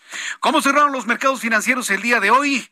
Súbale el volumen a su radio. Héctor Vieira nos tiene toda la información de economía y finanzas. La Bolsa Mexicana de Valores cerró la sesión de este miércoles con un retroceso del 1.12% al ceder 528.34 puntos, con lo que el índice de precios y cotizaciones, su principal indicador, se ubicó en 46.674.30 unidades debido al nerviosismo por el anuncio de las políticas monetarias en Estados Unidos. Por su parte, Wall Street cerró con balance negativo luego de que el Dow Jones retrocedió 228.50 puntos para quedarse en 31.761.54 unidades. El Standard Poor's restó 45.79 puntos, con lo que se ubicó en 3.921.05 unidades y el Nasdaq cedió 220.09 puntos, que lo colocó en 11.562.58 unidades. En el mercado cambiario el peso mexicano se apreció 0.1% frente al dólar estadounidense, al cotizarse en 20 pesos con 6 centavos a la compra y en 20 pesos con 46 centavos a la venta en ventanilla. El euro cerró en 20 pesos con 43 centavos a la compra y 20 pesos con 73 centavos a la venta, mientras que el Bitcoin tuvo una baja en su valor del 1.17% para cerrar en 21.057.40 dólares por unidad, equivalente a 430.851 pesos mexicanos con 67 centavos. El Fondo Monetario Internacional elevó del 2 al 2.4% su estimación de crecimiento económico para México durante 2022. Sin embargo, para 2023 lo redujo del 2.5 al 1.2% debido al aumento de los riesgos de recesión por un panorama económico extraordinariamente incierto. El Banco de México informó que hasta el 13 de julio se totalizó un saldo de 1.57 billones de pesos por concepto de inversión extranjera, su nivel más bajo desde enero de 2013, lo que se suma a que los inversionistas foráneos han retirado poco más de 61.265 millones de pesos del mercado de deuda local en lo que va del presente año. El Instituto Nacional de Estadística y Geografía informó que durante mayo cayó 0.19% la actividad económica a tasa mensual, su mayor descenso desde agosto de 2021, cuando descendió 1.04%, debido a importantes caídas en las actividades terciarias y con lo que rompió una racha de seis meses consecutivos al alza. Informó para las noticias de la tarde Héctor Vieira. Muchas gracias, Héctor Vieira, por la información de economía y finanzas. Son las siete con dieciséis, las 19 horas con 16 minutos, hora del centro de la República Mexicana. Estamos en plenas vacaciones escolares, estamos en el brinco del ciclo escolar 2021-2022. El próximo lunes 29 de agosto empieza el nuevo ciclo escolar 2022-2023, lunes 29 de agosto. Espero que durante todo este tiempo vea usted uniformes, vea usted la compra de útiles escolares, en fin, todo lo necesario para el regreso a clases. Yo, yo espero que no tenga usted ningún inconveniente en ello. Aproveche los apoyos y los, los regalos político-electorales que le hacen en todo el país. Sí, vamos siendo sinceros, ¿no? Regalar uniformes y regalar útiles escolares es un incentivo político-electoral. Yo te regalo útiles, tú después votas por mí, ¿de acuerdo? Ok. Y habrá personas que puedan comprar, obtener esos útiles y votar por quien ustedes quieran. Vamos a ser sincerotes, ¿no? sea, ¿para qué se regalan esas cosas? Pues para que usted se comprometa en votar por quien le regale. no estoy hablando de alguien en específico. Quien le regale, usted va a votar. Bueno, como sea, espero que tenga todos los útiles escolares a tiempo, por supuesto. ¿Qué va a pasar con la educación? Vamos a seguir eh, entendiendo la educación como primera de primaria, segunda de primaria, tercero de primaria. ¿Cuál es la intencionalidad que tiene la Secretaría de Educación Pública y el actual gobierno de cambiar esta forma de, de, pasar de año? ¿sí? Ya, ya vimos que en este año, por segundo año consecutivo, pues nadie reprobó. Y el que no entendió ni la O por lo redondo se fue hasta con un 7 calificación promedio en el año pocos incentivos para los que verdaderamente estudian, trabajan, se esfuerzan, sacan un 10 verdaderamente del cerebro y del corazón.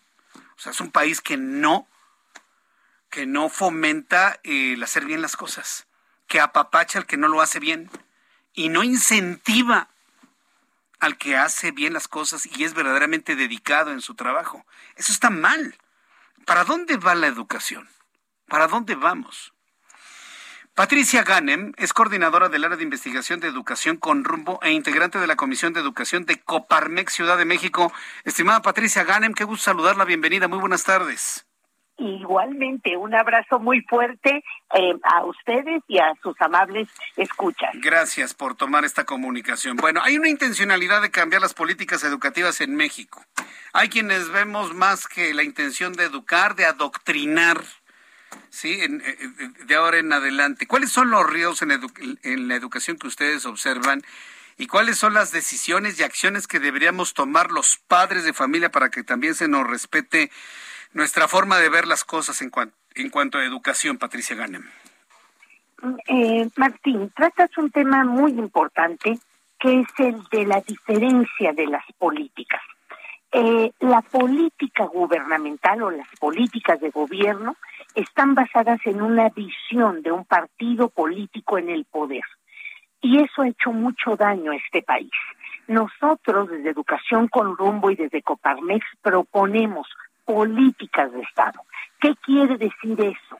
Líneas de evaluación, líneas de libros de texto, líneas de abordaje de aprendizaje y de contenidos, líneas de capacitación de maestros que permanezcan en el tiempo, y que no sean cambiadas a través de ocurrencias, sino que el cambio obedezca a que hay una evaluación de ese programa, de esa estrategia, de esa normatividad que nos avisa que ya no están sirviendo.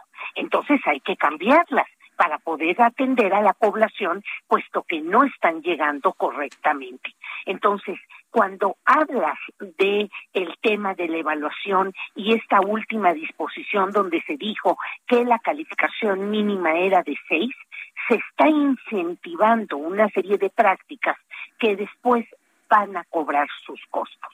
Entonces, lo que nosotros proponemos son políticas de Estado que tengan larga duración, que sean evaluadas, que midamos sus impactos y que permitan una coordinación federal, estatal y municipal y que el apoyo verdaderamente llegue para que los niños aprendan.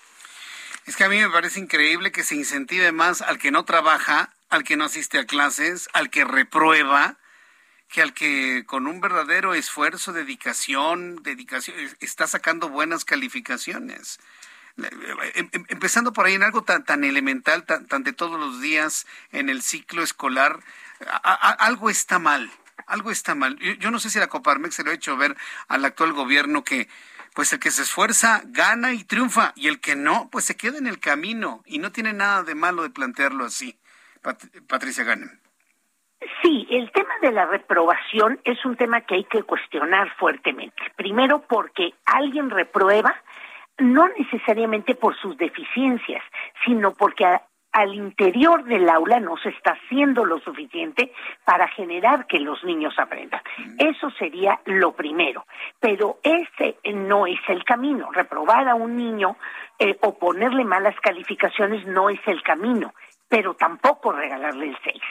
Es decir, esto desequilibra en un sentido y en otro. Incluso lo que nosotros proponemos es que la pandemia vino a agravar las situaciones y nosotros no proponemos reprobación. Lo que proponemos es generar proyectos y programas que verdaderamente refuercen los aprendizajes. Hombre, nosotros hubiéramos esperado del gobierno que lo que hiciera fue contratar maestros emergentes para ayudar en las escuelas, para atender a los niños con retraso, para ver qué era lo que estaba sucediendo, pagar la elaboración de materiales, eh, fomentar la conectividad, hacer proyectos y programas que les ayudaran. Pero esta, eh, eh, digamos, superficialidad, esta, esta actividad mediática de decir, ah, bueno, pues ahora proponemos un nuevo acuerdo en donde decimos la calificación mínima es seis.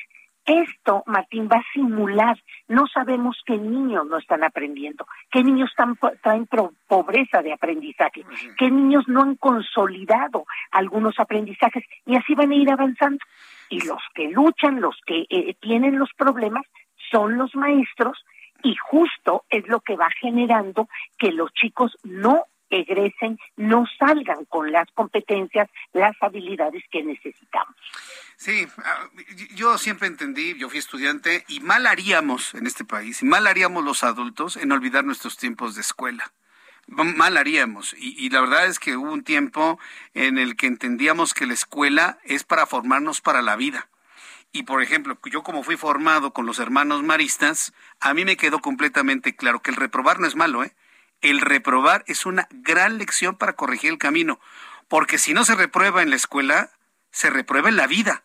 Y la vida sí reprueba, ¿eh? Y la vida reprueba durísimo. Y hay que volver a empezar. Si a los niños no se les enseña eso desde la escuela, ¿se imagina usted el nivel de frustración en la vida misma, Patricia Ganem? Sí, por supuesto. El niño está en proceso de formación. La niña está en un proceso de descubrirse. Todos nuestros estudiantes tienen a la escuela como un área experimental, donde van a conocer al otro, donde se van a conocer ellos mismos, donde se van a dar cuenta pues que no somos buenos, buenos para todo, que hay compañeros que nos superan. Y justo la evaluación, e incluso la calificación numérica, son maneras de irnos deteniendo, de irnos probando, de irnos dando información. Y si el maestro además retroalimenta y además hay un grupo de maestros que está atento para acompañar aquellos retrasos, bueno, pues la escuela se vuelve justo ese espacio de formación para que tengamos en ese equipaje que nos llevamos para la vida todas las herramientas que vamos a necesitar. Efectivamente, nosotros pensamos que es solo una ocurrencia para simular el gran atraso que tenemos. Yo le agradezco mucho, Patricia Ganem. Que tenga usted muy buenas tardes. Igualmente, Martín, gracias. Gracias. Un abrazo a todos. Un abrazo. Mensajes, volvemos. Escuchas a Jesús Martín Mendoza con las noticias de la tarde por Heraldo Radio, una estación de Heraldo Media Group. Heraldo Radio, con la H que sí suena y ahora también se escucha.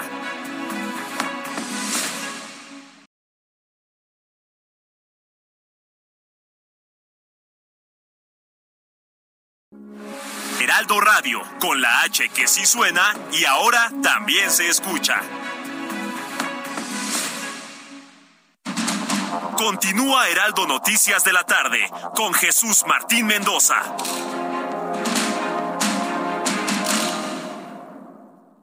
Emprendedores, consultores, proveedores e inversionistas, todos reunidos este 2 y 3 de septiembre en Expo Franquicias Guadalajara, las franquicias más exitosas del mercado en una sola sede. Regístrate en www.expofranquiciasguadalajara.com y vive la experiencia. Hashtag Expo Franquicias Guadalajara 2022. Conferencias y más al registrarse.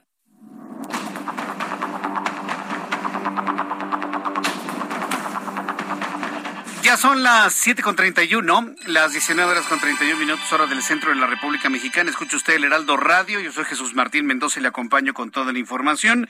Vamos con mi, compañero Alan Rodríguez, quien se ha trasladado a este, este punto de bloqueo en la autopista México-Puebla. ¿A qué altura ocurre este bloqueo y quiénes están bloqueando y cuál es la razón? Alan, adelante, gusto en saludarte.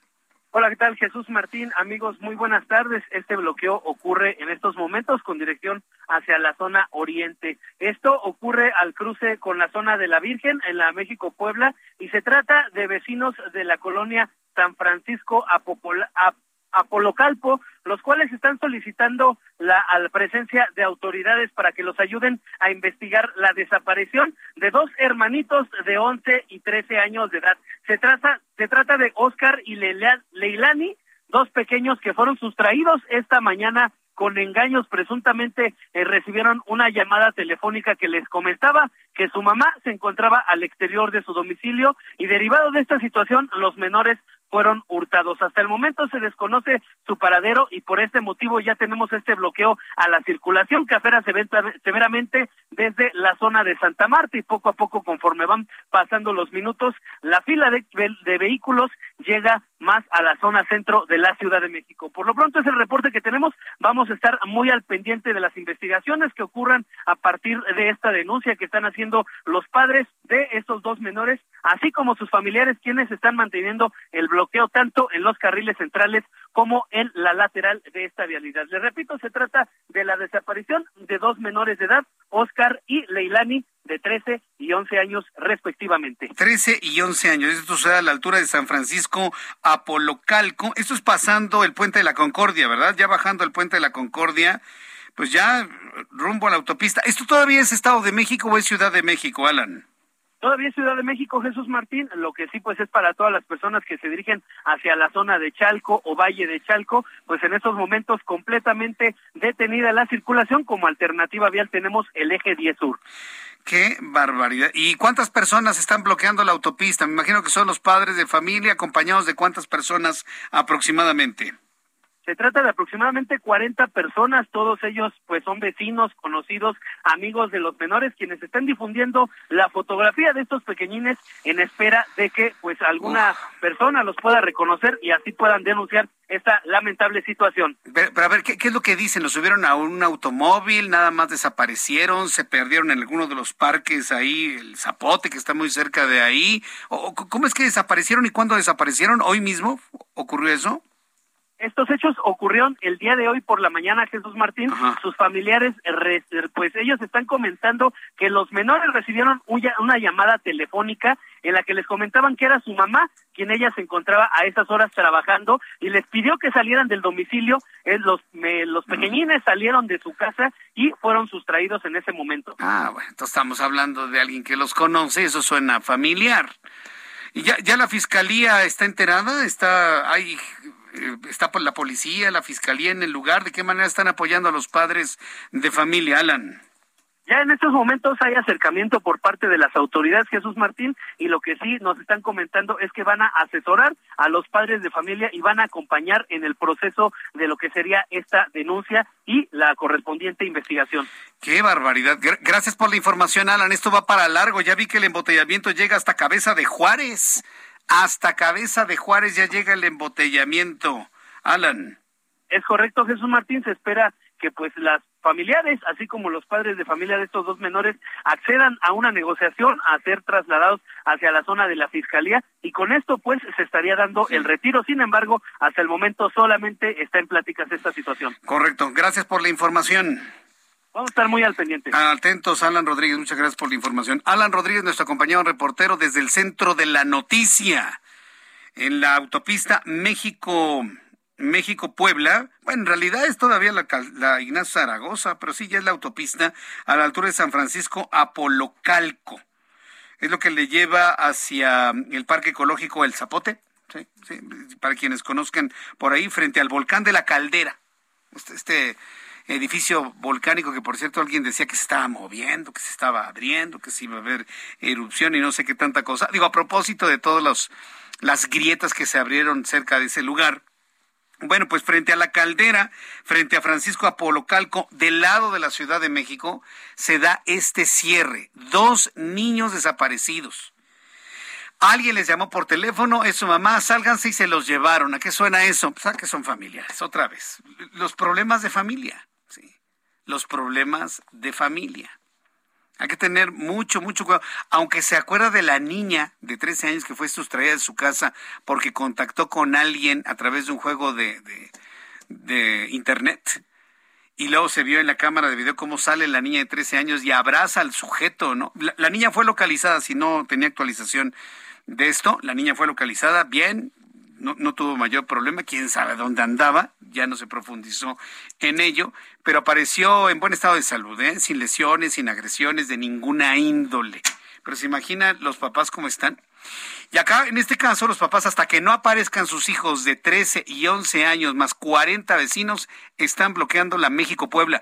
Señoras y señores, si alguien va a Valle de Chalco y todavía no ha entrado al Ignacio Zaragoza, ni entre por ahí. Váyase por el eje 10.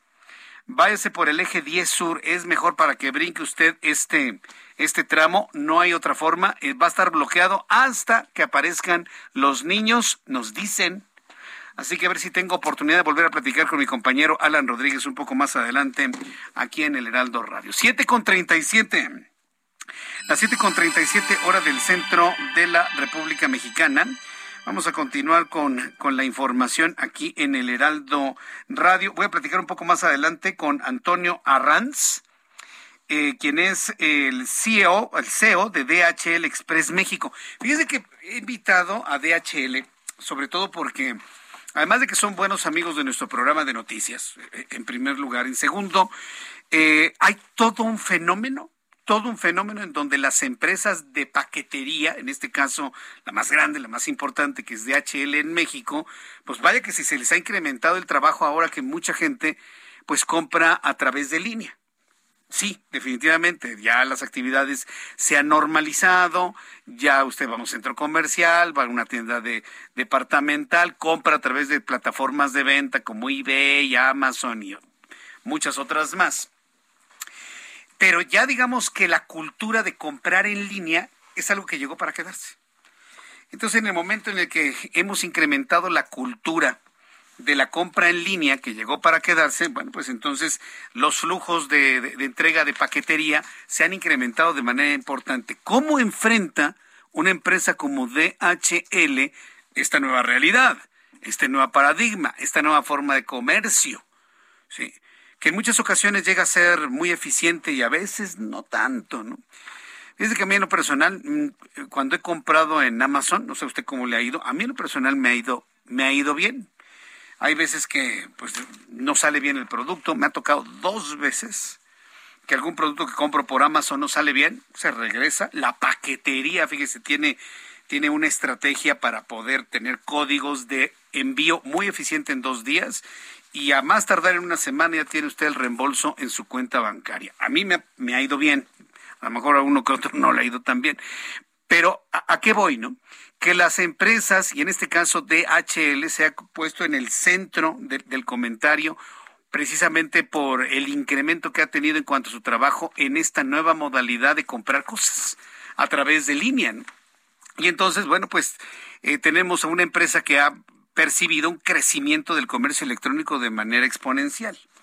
Para conversar sobre ello, para conversar sobre ello, me da mucho gusto saludar a Antonio Arranz, el es CEO de DHL Express México, a quien yo le agradezco mucho estos minutos de comunicación con el auditorio del Heraldo Radio. Estimado Antonio Arranz, bienvenido al Heraldo, ¿cómo está? Gusto en Hola Jesús Martín, qué placer y no sabes qué gusto me da platicar contigo, me encanta todos tus comentarios, eh, siempre súper afortunados entonces me, encanta poder platicar contigo y con tu radio escucha. Muchas gracias por estar aquí con nosotros. Bueno, es que es, es una realidad lo que hemos vivido ya. El comercio a través de Internet es algo que llegó para quedarse y eso implica un enorme reto para una empresa como DHL Express. ¿En qué porcentaje se les ha incrementado el trabajo y qué es lo que han hecho ustedes para poder dar buen servicio a sus clientes? Mira, quiero darte un poco de datos para que dimensionemos el tamaño del cambio. En el 2015, el 20% del negocio que teníamos era e-commerce o business consumer, como se conoce, ¿no? De, del negocio al cliente final. Hoy es el 50% del negocio y hemos crecido más del 30% entre los últimos dos años y medio. El, eh, y otro dato importante para que sepan los radioescuchas, antes de la pandemia, en el 2019, el 3% de las ventas totales de retail se hacían a través de e-commerce en México. Y hoy llegaron a estar hasta el 10% en el, lo más alto de la pandemia y ahorita están en el 8%.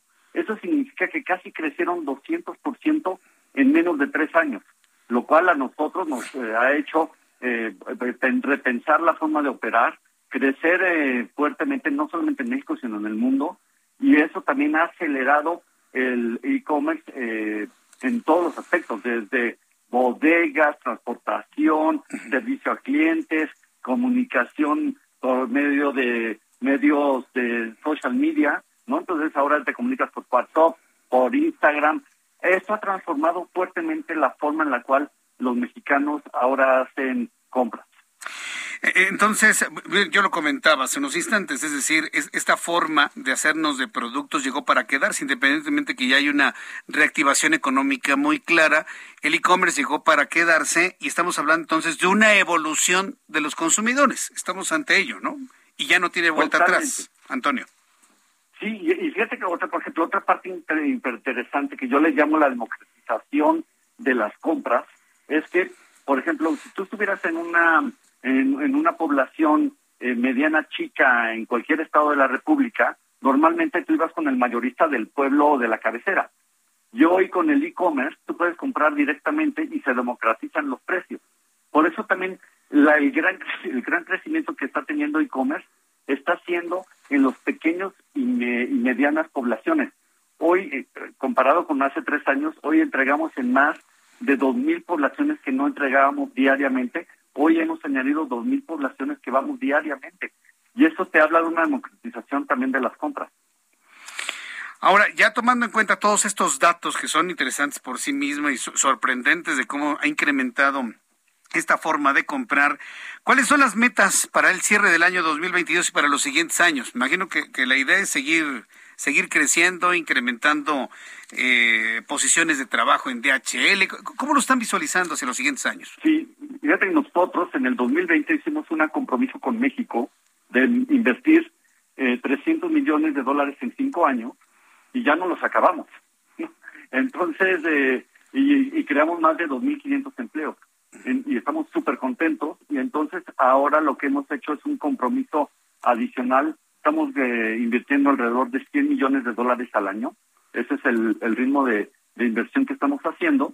Y acabamos de inaugurar en, en el en frente del aeropuerto de la Ciudad de México, ahí tenemos un gran centro de intercambio y estamos acabamos de inaugurar ahí, hicimos una inversión muy fuerte y estamos también invirtiendo mucho en lo que nosotros llamamos los gateways, que es donde llegan los paquetes internacionales, porque México tiene un gran futuro en el comercio y seguimos teniendo Pemex, eh, en lo que le llaman el nearshoring, ¿no? O sea, el que nosotros podamos tener plantas que den servicio a Estados Unidos y entonces el negocio internacional también está creciendo fuertemente y estamos abriendo también más vuelos internacionales.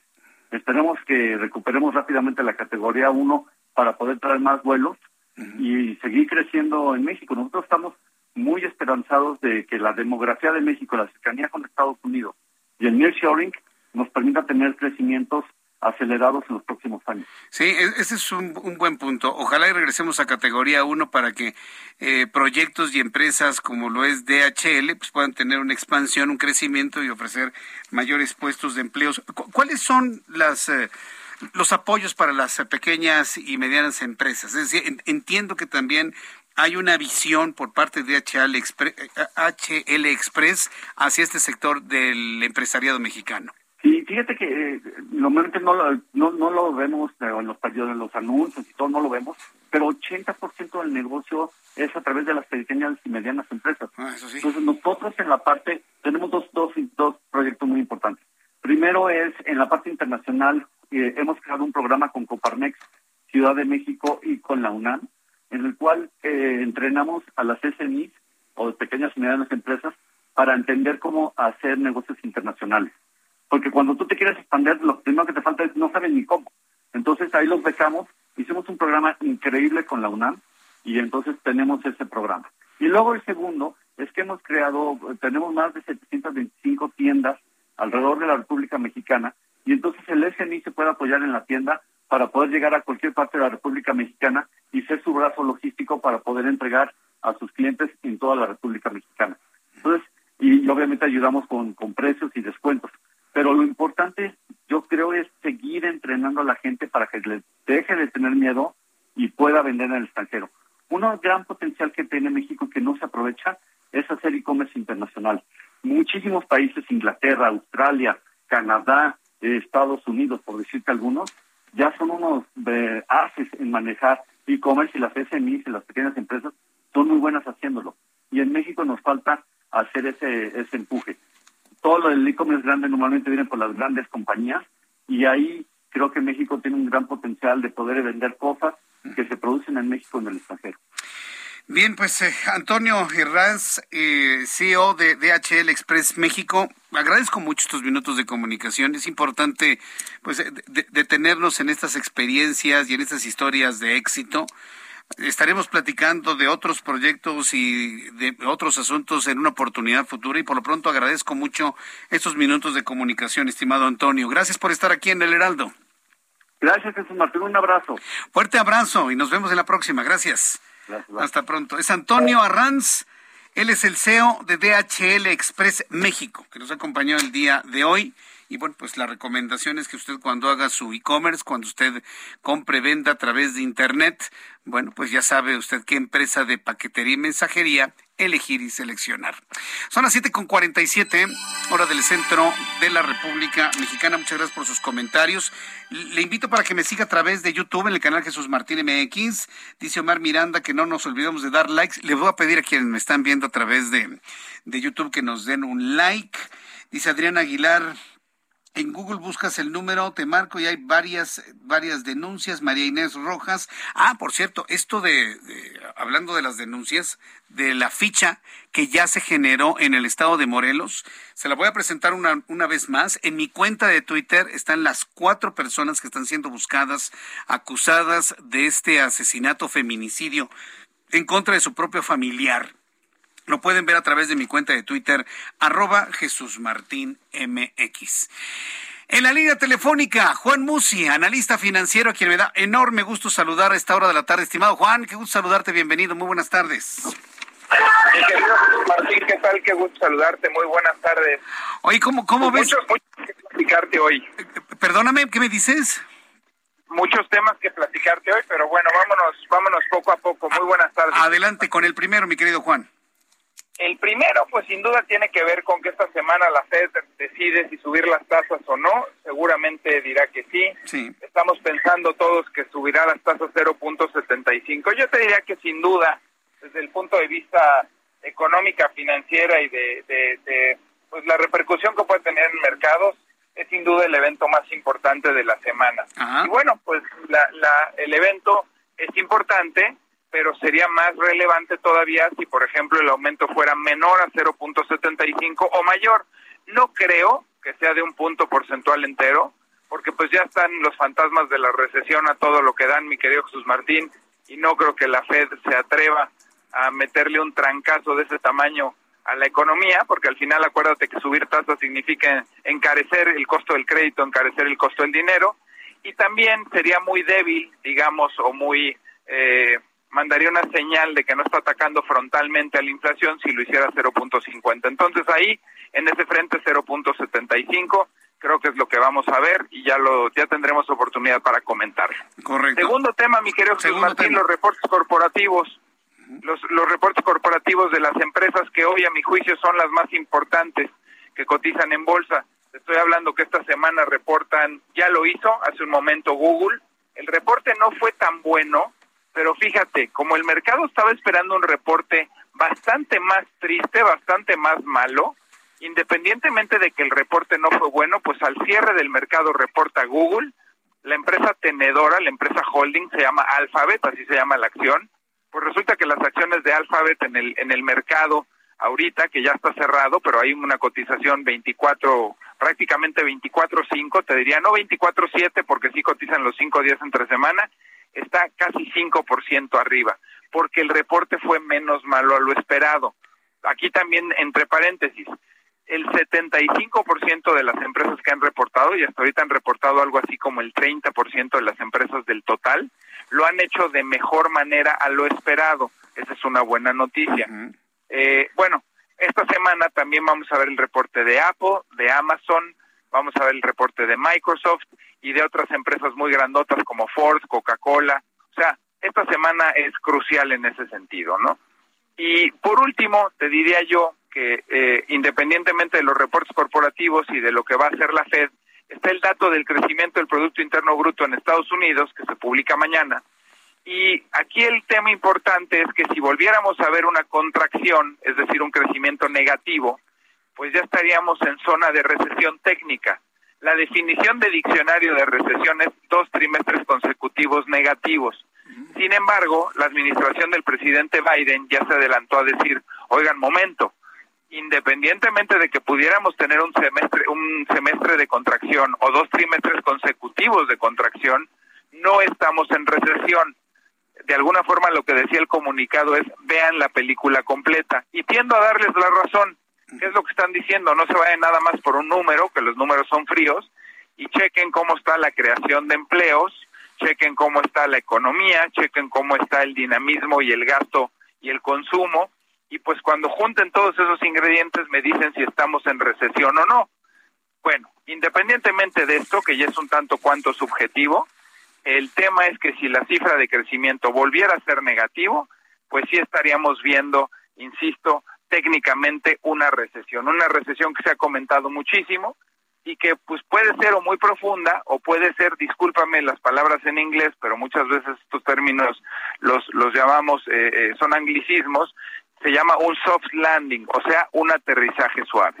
Entonces, vamos a ver, yo hasta ahorita te diría que la semana no va tan mal en el sentido de que los reportes que han salido han seguido siendo no tan malos, no tan negativos como se esperaban por otro lado, pues el tema del crecimiento, aunque ya se adelantó la administración de Biden prácticamente a decirnos que aunque veamos contracción, no es recesión. Y pues por último, decirte que si la Fed no sorprende y si sube los 0.75 para poner la tasa de referencia en 2.5, bueno, pues evidentemente estaríamos viendo una semana que está transcurriendo de acuerdo a lo pronosticado. ¿Cómo se traduce esto en México? Yo creo que el tipo de cambio no se debe de mover gran cosa, seguirá en el rango de 20.40, 20.60. Ya el tipo de cambio descuenta que la Fed va a subir 0.75. Si vinieran muy malos reportes, por ejemplo, de Amazon, de Apple, de Ford, de Coca-Cola y todas estas grandes empresas emblemáticas, eh, de Meta, Meta es lo que antes era Facebook, que ahora es la compañía holding, pues entonces sí podríamos ver un sobresalto en el tipo de cambio, pero no tanto por lo que haga la Fed, sino porque se esté pronosticando que la cosa se puede complicar aún más hacia adelante. Y por último, te cuento, mi querido Jesús Martín, que ya el tema de la inflación también está sufriendo por esta onda de calor que está azotando a muchas regiones del mundo y que pues ha provocado en muchas partes una sequía y una ausencia de pues producción agrícola, agropecuaria, que al final también le pega a los precios, mi querido Jesús Martín. Sobre este tema, sobre este tema seguiremos hablando en la siguiente oportunidad, mi querido Juan. Por lo pronto, regálanos tu cuenta de Twitter para que el público te siga, te escuche y te contacte. Por supuesto, en arroba Juan S. Musi, arroba Juan S. Musi, los invito a que me sigan para poder ahí ver una síntesis del mercado todos los días y contestar sus preguntas de manera personal. Gracias, Jesús Martín. Muchas gracias, Juan, como siempre. Muy agradecido por tu análisis. Que te vaya muy bien. Igualmente, querido. Hasta luego. Fuerte abrazo. Mañana a las 2 de la tarde por el canal 8 de su televisión, 6 de la tarde Heraldo Radio. Yo soy Jesús Martín Mendoza, nombre de este gran equipo. Le deseo que tenga usted muy buenas noches. Esto fue Heraldo Noticias de la tarde con Jesús Martín Mendoza.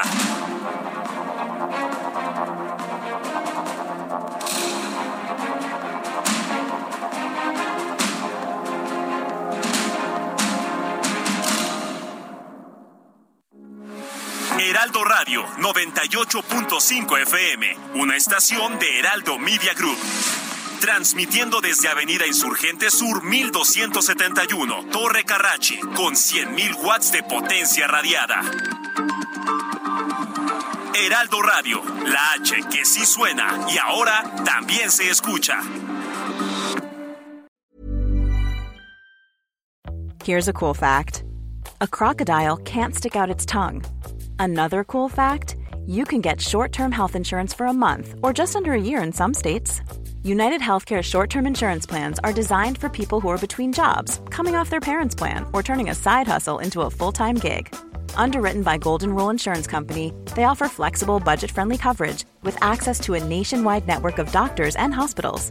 Get more cool facts about United Healthcare short term plans at uh1.com.